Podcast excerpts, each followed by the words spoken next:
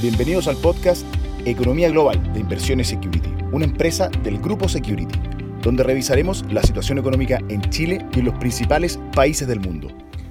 Hola a todos, bienvenidos. Soy Francisco Valdés, subgerente de activos globales y estrategias Quant. Y en nuestro podcast de esta semana revisaremos las principales oportunidades y riesgos existentes tanto en mercados desarrollados como emergentes y el posicionamiento recomendado frente al escenario económico que enfrentamos. Durante este año, la inflación se ha convertido en el principal protagonista de manera transversal en distintos países a nivel global. El incremento sostenido de los niveles de precios se ha producido por diversos factores.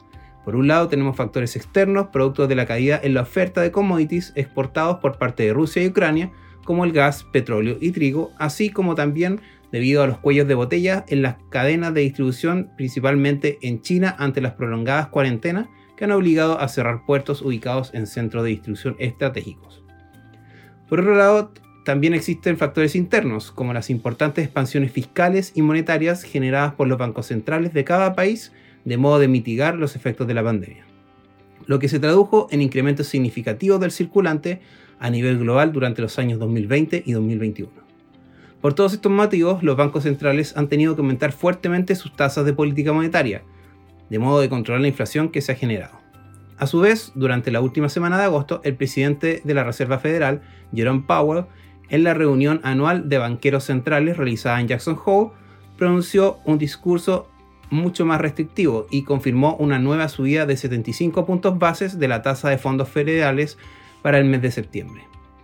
En la misma línea, la semana pasada, el Banco Central Europeo decidió aumentar 75 puntos base su tasa de política monetaria, llevándola a nivel de 0.75%, producto de los significativos aumentos de los precios de la energía debido a los cortes de suministro de gas.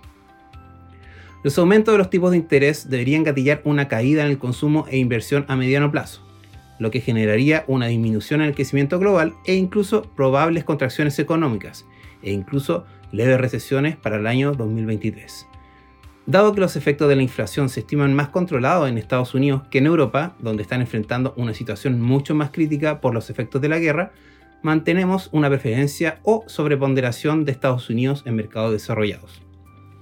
En mercados emergentes, China actualmente está enfrentando serios problemas, no solo por las cuarentenas, por la política cero COVID, que parecen no acabar, sino que también por la crisis inmobiliaria que enfrenta el país, lo cual ha terminado afectando los niveles de confianza de los consumidores y empresarios del gigante asiático.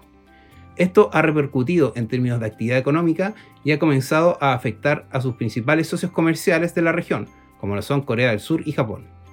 Por otro lado, Latinoamérica comenzó tempranamente durante el año 2021 el proceso de normalización monetaria y a incrementar las tasas de política monetaria, llevando a Brasil a niveles de 13.75% y a Chile a 10.75%, de modo de contener el alza de la inflación y de sus indeseados efectos. Por otro lado, Latinoamérica, al ser una región exportadora de commodities y en particular de materias primas como hierro, cobre y litio, los cuales se han mantenido más resilientes, sus economías se han visto afectadas, pero en una menor medida ante este escenario de inflación global. Recuerda que puedes seguirnos en nuestras redes sociales. Nos encuentras como Inversión Security en LinkedIn, Instagram, Twitter y Facebook. Te esperamos en una próxima sesión de nuestro podcast Economía Global. Te invitamos a revisar todos nuestros contenidos digitales en nuestro sitio web, Spotify y YouTube de Inversiones Security, una empresa del grupo Security. ¿Quieres? Puedes.